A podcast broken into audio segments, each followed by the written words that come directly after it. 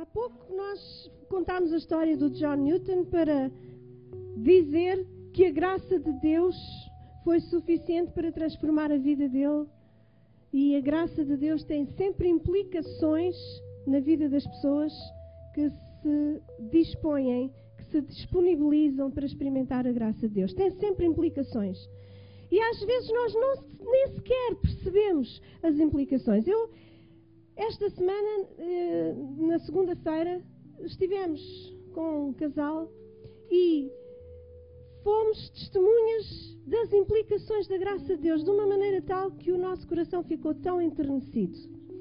Uma criança que costuma vir aqui à igreja, hoje não está cá, mas costuma vir, uh, tem seis anos, e num dos dias em que um dos rapazes foi para o centro e nós orámos por ele antes de ele ir embora, nesse dia, nesse culto em que apresentámos e ele foi a seguir para o centro, ela ficou muito sensibilizada com as pessoas e com as necessidades das pessoas. Então chegou à carrinha ou ao carro quando saiu do culto e disse à mãe: Olha, eu tive uma ideia. Vamos criar uma empresa para ajudar as pessoas que precisam.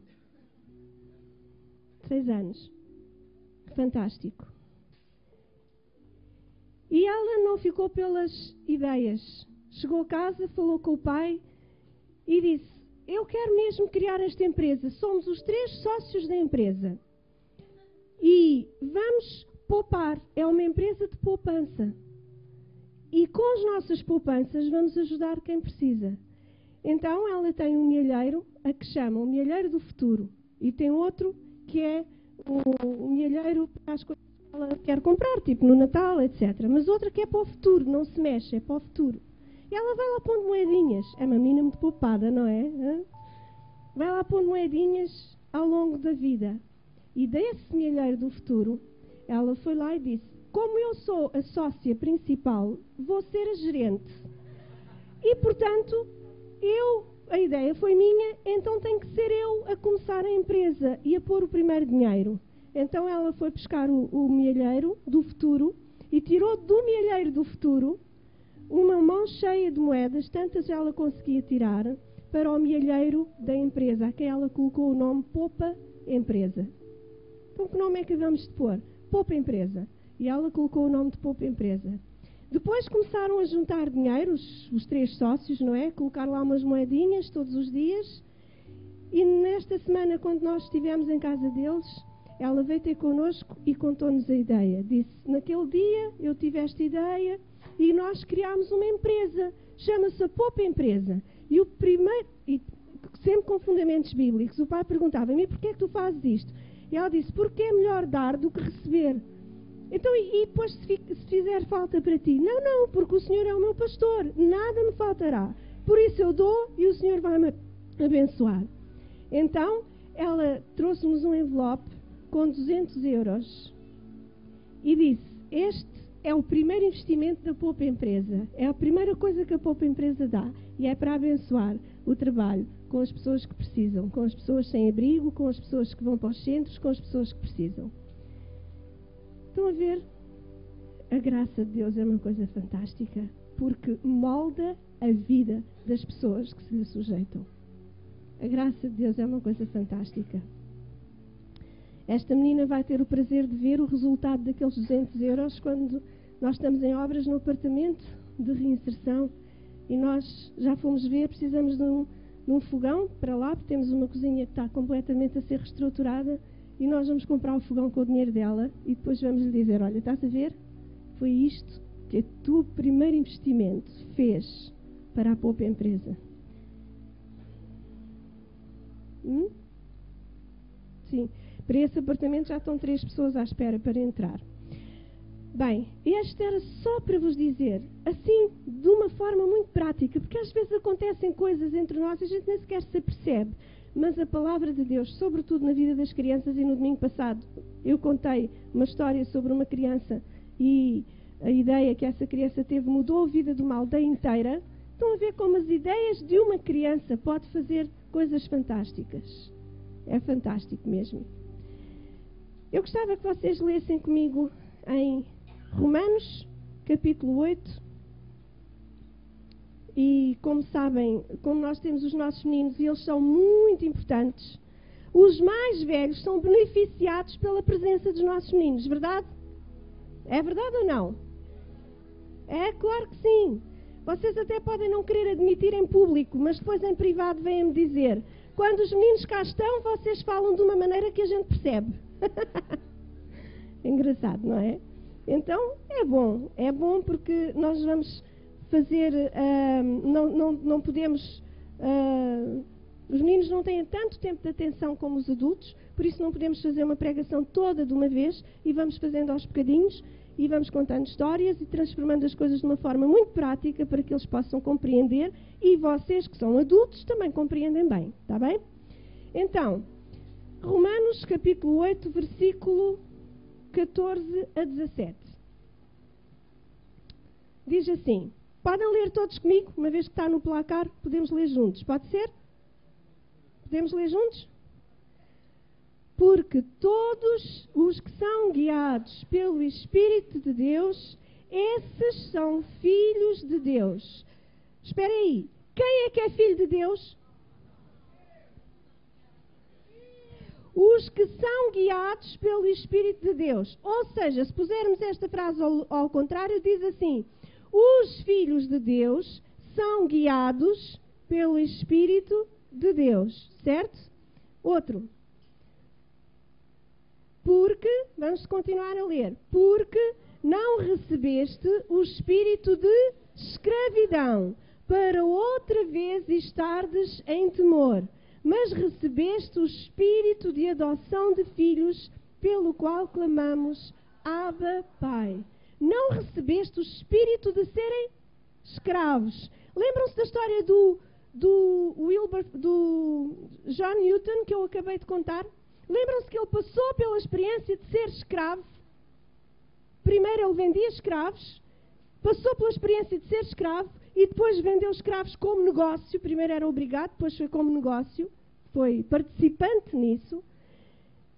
E este homem escreveu naquele texto, que, naquele cântico que nós só cantamos a primeira estrofe, mas existe um, mais quatro ou cinco estrofes, e numa delas uma, uma das palavras, uma das frases diz assim: Ele ensinou o meu coração a ter temor e livrou-me de todos os meus medos. E isto é uma das consequências de deixar de ser escravo para se ser filho. Isto é uma das consequências da graça. Eu gostava que nós percebêssemos muito bem isto nós sermos alvo da graça de Deus tem de significar que há mudanças na nossa vida. E essas mudanças que acontecem na nossa vida transferem, mudam aquilo que são medos, retiram aquilo que são medos. Quantas pessoas aqui têm a experiência de já ter tido medos? Medos. Medos. Anseios, ansiedades, medo do escuro, medo de dormir com a luz apagada, Medo de dormir sozinho no quarto, não é? As crianças entendem o que eu estou a dizer. Medo de dormir sozinho, medo do escuro, medo de não ser capaz na escola, medo de, uh, de que alguém entre lá em casa e o roube, medo que a mãe ou o pai morram, medo de, medo de, medo de. O John Newton também tinha medos, muitos medos, medos de ser escravo para sempre medo de não conseguir mudar a vida, medo de ficar no mar, vários medos. E ele disse: Ele livrou-me dos meus medos e ensinou o meu coração a temer, a ter temor. Qual é a diferença entre ter medo e ter temor? É que o temor, ter medo, é uma coisa que nos aprisiona. Ter temor é uma coisa que nos aproxima de Deus. Temor significa eu quero viver de uma maneira que Deus se agrade de mim, que Deus fique feliz. Eu quero fazer aquilo que faz o coração de Deus ficar feliz. Eu quero viver e ser tudo aquilo que Deus quer que eu seja. E o temor guarda o meu coração do medo, o temor guarda o meu coração do mal, o temor guarda-me de tomar más decisões, o temor orienta o meu caminho quando eu quero agradar servir, agradar a Deus. Isto chama-se temor no coração. Então, essa é uma consequência da graça de Deus na nossa vida. Não recebeste o espírito de escravidão para outra vez estares em temor, mas recebeste o espírito de adoção de filhos. Espírito de adoção de filhos. E esta palavra adoção, já há uns tempos preguei sobre estes versículos e nós vimos nessa altura em específico a palavra adoção. Esta palavra adoção significa receber total direito de filho. Receber total direito de filho. Não é um bocadinho, é total direito de filho. É ser genuinamente filho. Não era, mas recebeu o título. Recebeu total direito de filho. E sabem o que é que é ter total direito de filho? Hum? Vocês já pensaram o que é, que é ter total direito de filho? Em casa, o que é, que é ter total direito de filho? É? Ter direito a tudo? A quê? Fazer. Eh, comer tudo e mais. O que é que é ter. O que é que é ser filho? Filho mesmo a sério. Não, filho lá na tua casa. É, por exemplo, vai lá o teu amigo e vais lá tu. Qual é que é filho? Então ele lá por estar em casa não é filho. Não. És tu é que és filho. Qual é a diferença?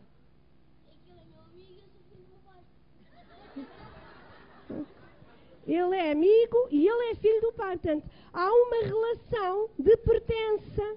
Estão a perceber? Há uma relação de pertença ao pai que o outro, lá por ser amigo, não tem. Essa relação de pertença é uma coisa fantástica. E agora reparem bem: é o próprio Deus que diz que nos adota e nós podemos chamar-lhe pai, porque esta palavra Aba é a palavra aramaica para pai. Então significa nós chamamos pai a Deus, porque temos o pleno direito de filho. Olha, Lucas, o teu amigo, quando está lá em casa e tu chamas pai ao teu pai, ele também lhe chama pai?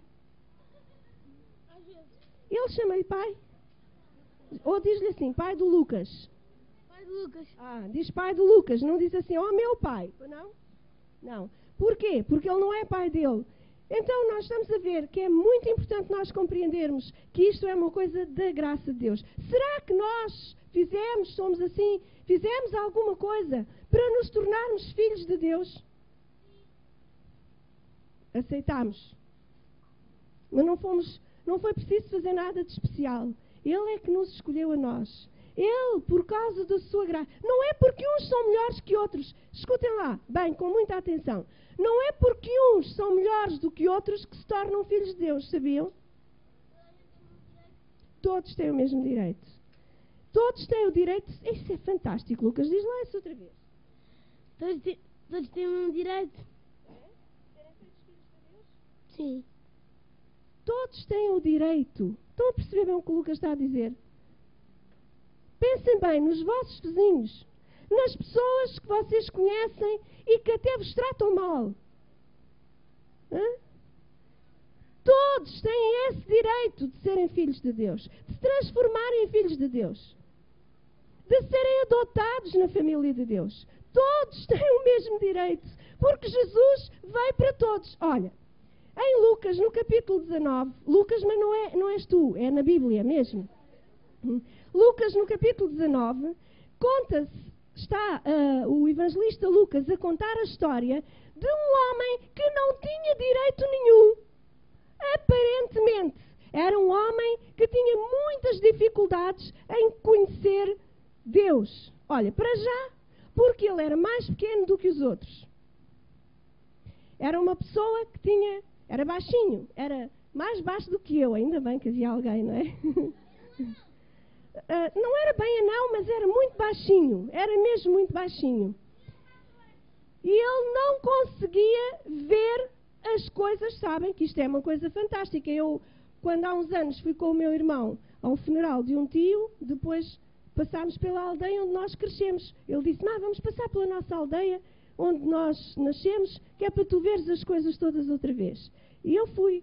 E depois disse-lhe assim, ah, mas espera aí, a pocilga dos porcos não era aqui, era lá longe. Olha, onde nós íamos ao leite não era ali, era longe. A escola não era aqui tão perto, eu fartava-me de andar. E ele disse-me assim: Pois, tinhas as pernas mais pequenas. tinhas seis anos, parecia que era tudo muito longe. É verdade. Depende da perspectiva. E, portanto, ele, como era pequenino, tinha as pernas mais pequenas, para ele era tudo muito mais difícil, era tudo muito mais longe. E sabe uma coisa? Às vezes nós fazemos que as nossas pernas sejam pequeninas, porque nós vemos tudo muito difícil, tudo muito longe. Nós achamos que não somos capazes, nós achamos que não temos capacidade para conhecer Deus, para fazer aquilo que agrada a Deus, para ser alguém como Deus quer que sejamos, para usufruir de tudo aquilo que Deus quer que nós tenhamos. Nós achamos que não somos capazes, somos pequeninos, somos incapazes e existem grandes uh, obstáculos que nós temos que ultrapassar. E este homem, que eu não sei como é que se chamava, não, Lucas 19 é onde está escrito. Vocês vão ter que descobrir como é que ele se chamava. Este homem, não digam, quem sabe não diz. Eles vão ter que descobrir. Este homem que. Este homem que queria conhecer Jesus, tinha um bom desejo. Ele queria conhecer Jesus, mas estava impedido. Estava. Já sabes? Então diz. Zaqueu. Este homem que tinha que conhecer Jesus estava impedido por causa do seu tamanho. Ele tinha muitas muralhas, tinha alguns problemas, mas ele não se deixou vencer por isso. Ele subiu a uma árvore, ele viu lá uma árvore, subiu a árvore e de cima da árvore ele conseguia ver Jesus. As crianças que estavam por ali perguntavam: por que, é que aquele homem está a subir a árvore? Olha, porque ele é pequenino e não consegue ver. E sabe uma coisa? Quando nós temos consciência das nossas limitações e achamos que não somos capazes, a coragem é nós arranjarmos maneira de o ser. Porque há sempre uma maneira, sabia? E nesse sentido, o Zaqueu foi super inteligente. Foi muito inteligente. Porque ele queria alguma coisa e estava impedido de alcançar. Ele não era capaz. E ele arranjou maneira de lá chegar. E sabe? Jesus, Jesus disse-lhe: Olha, Jesus reconheceu isto de uma forma espantosa. Jesus ia passar por baixo da árvore. É claro, quando Jesus andava, as multidões, as pessoas andavam todas atrás de Jesus, porque todas queriam ver milagres que Jesus ia fazer, etc., e ouvir o que ele ensinava. Andavam todas atrás de Jesus. Portanto, imaginamos que estava muita gente, crianças, mulheres, homens, a apertar ali Jesus e os discípulos de Jesus, e havia uma grande confusão. Mas no meio da grande confusão, 12 discípulos, no meio da grande confusão, o que aconteceu foi que ele olhou para cima e disse uma frase a Zaqueu que é a prova da graça. Vocês reparem, ele disse assim a Zaqueu: Olha, hoje convém-me ir à tua casa. Hoje convém-me ir à tua casa. Hã? É, estavas a convidar. Mas sabes, para o Zaqueu, isto foi uma coisa espantosa. Sabem porquê? Porque o Zaqueu era uma pessoa que as outras pessoas não gostavam nada. E não gostavam nada porque ele era ladrão. Ele era ladrão. Não era só porque ele trabalhava nas finanças e cobrava os impostos para dar ao Império Romano não era só por isso, é porque além dos impostos que ele cobrava, imaginem, nós pagamos, é como alguns que eu conheço, mas enfim, além dos impostos que ele cobrava, não é? Ele era corrupto. Além de, por exemplo, pagar 30% do dinheiro das pessoas para o imposto, ele dizia 30% é para o César, 20% é para mim. Cobrava 50%. Roubava dinheiro às pessoas. Portanto, as pessoas não gostavam dele. Porque ele tinha, ele tinha muitos bens. Mas os bens que ele tinha eram fruto da corrupção. Eu não sei se vocês conhecem pessoas assim, mas acho que no nosso país existem muitas. né? Ah, existem muitas pessoas assim. E ah, existem então muitos aqueus. Muitas pessoas que precisam de se reconhecer como a necessitar, necessitar de ter um encontro com Jesus. E quando essas pessoas necessitam e percebem que precisam de um encontro com Jesus, elas conhecem a graça. E aquilo que aconteceu com Zaqueu foi mesmo um encontro com a graça de Deus. Eu acho fantástico, sabem, porque Jesus não precisava nada de ir à casa dele. Ele não disse: Eu preciso de comer, eu preciso de beber, eu preciso de dormir e, portanto, vou à tua casa. Ele podia ir à casa de qualquer outra pessoa, mas ele escolheu ir à casa daquele que ninguém queria. Ele escolheu ir à casa daquele que queria, mas não era capaz e que tentou arranjar uma solução para se aproximar dele. Ele viu o desejo no coração de Zaqueu de se aproximar e viu que ele não merecia, ele não tinha feito nada em termos, hum, em termos de boas obras para as outras pessoas. A conduta dele não era boa. Aquilo que ele costumava fazer na vida era mau para Deus e para as pessoas. Mas Jesus disse-lhe: Eu convém-me. Eu quero, convém-me. E, e, desculpem, Jesus, que tipo de conveniência é que tinha? Quem tinha conveniência era o Zaqueu não era Jesus. Mas Jesus tomou a conveniência do Zaqueu como sua e disse: Convém-me ir à tua casa. Olha, isto é espantoso, porque Jesus está tão cheio de graça, tão cheio de graça, que se ele não despejar um bocadinho de graça, não consegue viver com ela toda. E então diz assim: Zaqueu, convém-me ir à tua casa, quero dar-te graça. Eu preciso de despejar graça, senão vou arrebentar com tanta graça. Eu preciso de despejar graça. Então ele chega junto de Zaqueu e diz: convém-me ir à tua casa, eu vou dar graça. Olha, meus amigos, quando nós conhecemos a graça de Deus, isto é fantástico. Sabe porquê? O Zaqueu ficou atónito e disse: Tu queres ir à minha casa? É mesmo à minha casa? Queres ir? Estás a ver bem? Eu sou pequenino. Olha, eu ainda por cima sou ladrão. Tu queres ir à minha casa? Ninguém gosta de mim.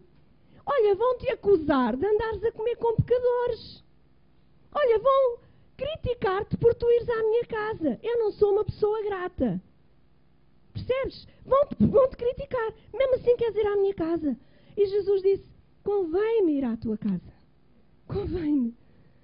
Eu não sei por carga d'água é que Jesus tinha conveniência em ir à casa dele.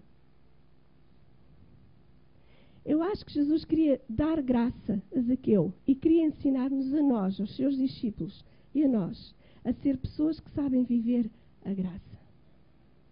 Viver a graça. E é isso que nós vamos aprender. Viver a graça. Sabem? Viver a graça. O que é que é viver a graça? Quer ver o que é que aconteceu na vida de Zaqueu e como é que ele viveu a graça? Ele fez o jantar, estava super contente. Os discípulos estavam lá, toda a gente comeu. E no fim do jantar, Zaqueu estava tão contente, tão contente, ficou tão cheio de graça que ia arrebentar se ficasse cheio de graça. Se não desse a graça. E então disse: Olha, Jesus, eu vou dar metade dos meus bens aos pobres. Fantástico. Estava tão cheio da graça que Deus lhe deu que ele precisava de dar a graça. Meus amigos, nós somos alvo da graça de Deus. É, nós já experimentámos a graça de Deus tal como o John Newton experimentou. Então deixem-me dizer, é impossível você experimentar a graça de Deus e querer ficar com ela toda. Se isso acontece, é porque se você não tem necessidade de despejar graça em cima de alguém, então é porque você ainda precisa de estar na presença de Deus e receber a graça de Deus. Ele está cá para lhe dar graça. A graça tem que ter uma manifestação na nossa vida que se expressa em dar graça, de alguma forma, a outras pessoas. Ele disse: Eu vou dar metade dos meus bens aos pobres. E esta, eu, eu gostava de perceber, não é? Porque há muitas pessoas que utilizam este estratagema. E se por acaso eu defraudei, eu roubei ou eu enganei alguém, se por acaso. É como aquelas pessoas que dizem assim: Olha, se eu por acaso te magoei, peço desculpa. Se por acaso. Olha, e se realmente ficaste magoado contigo, pe comigo, peço desculpa. Estão a perceber? E o Zaqueu também foi assim. Se por acaso eu roubei alguém, eu vou restituir em quadruplicado. Eu acho que ele não precisou que Jesus lhe tivesse ajudado a fazer as contas. Ele sabia que ele tinha roubado alguém. E ele sabia quanto é que ele podia ter uh, restituído, quanto é que ele deveria restituir.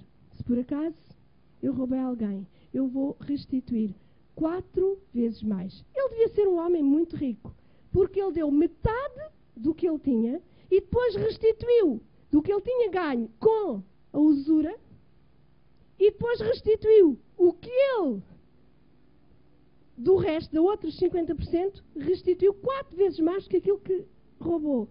Das duas, uma, ou tornou-se discípulo de Jesus e foi atrás dele e pronto, esqueceu os bens todos, ou então ele tinha mesmo muito, muito dinheiro. Mas uma coisa é certa, ele foi alvo da graça de Deus, mostrou a graça de Deus.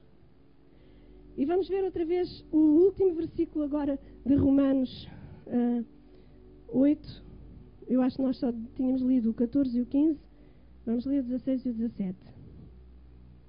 O mesmo Espírito testifica, vamos ler juntos? O mesmo Espírito testifica. O que é que quer dizer testifica? Nós temos que saber o que lemos, não é? Testifica quer dizer o quê? Dá testemunho. Diz sim, sim, sim. Dá testemunho, confirma no nosso espírito de que nós somos filhos de Deus. O Espírito de Deus diz no nosso espírito que nós somos filhos de Deus. E nós sabemos cá dentro, cá dentro, que nós somos filhos de Deus, porque fomos adotados por Deus por causa da graça de Deus, não por causa das nossas obras, tal como o Zaqueu ou o John Newton, não foi por causa das obras, mas foi pela graça de Deus. E o 17 diz assim: Se nós somos filhos, somos logo herdeiros também, herdeiros de Deus e co-herdeiros de Cristo, se é certo com Ele padecemos, para que também com Ele sejamos glorificados. O que é que é isto de ser glorificado e de padecer? Somos herdeiros. Alguém sabe o que é ser herdeiro? Hã? O que é que é ser herdeiro? Os meninos sabem o que é ser herdeiro?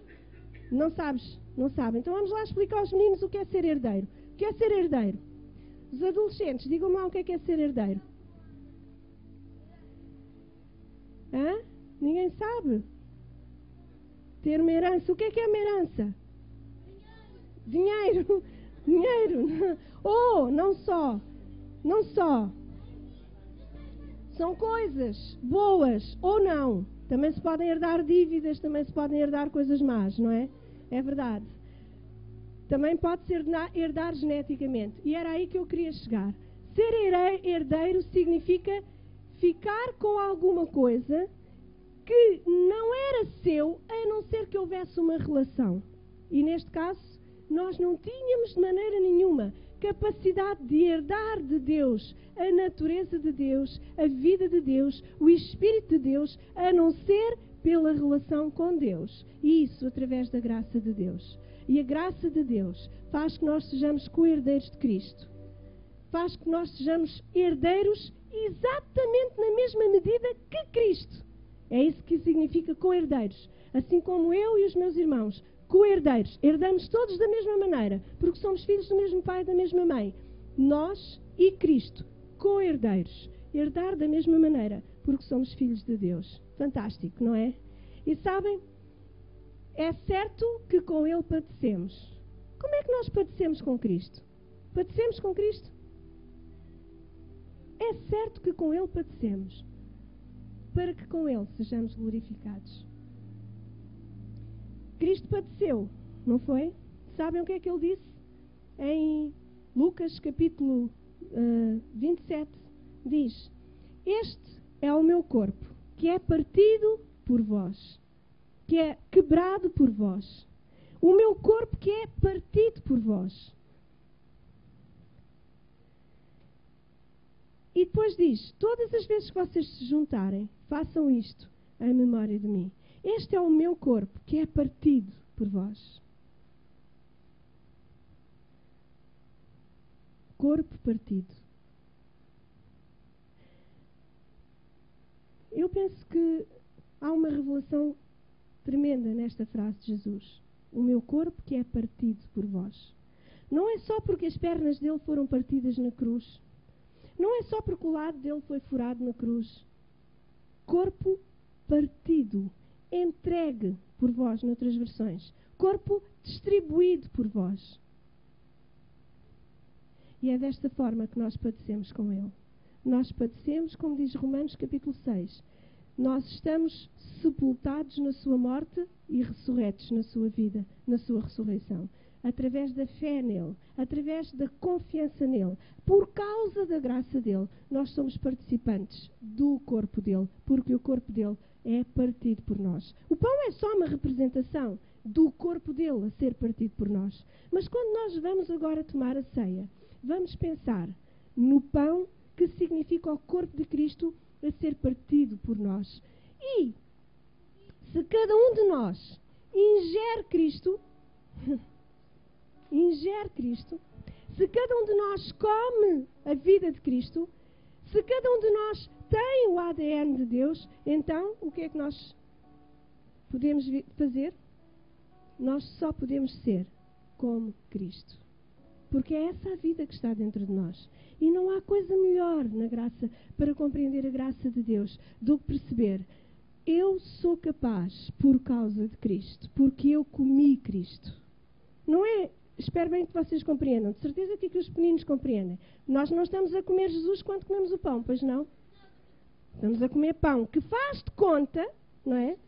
Que é como se fosse o corpo de Cristo para nós, não é? Ou seja, nós estamos a declarar com fé que nós cremos em Cristo e nós queremos ser um com Cristo. Então, vocês podem começar a distribuir a ceia. Então, nós estamos a declarar que nós podemos e somos capazes, por causa de Cristo e daquilo que Cristo faz por nós. Corpo partido por vós. Eu gostava que vocês pensassem, agora durante o tempo que vamos ter o pão e o vinho nas nossas mãos, gostava que pensássemos no significado de ter o corpo de Cristo, de nos apropriarmos da vida de Cristo, de realmente sermos filhos de Deus. E o que é que isso significa na nossa vida? Essa é a maior prova de graça na nossa vida.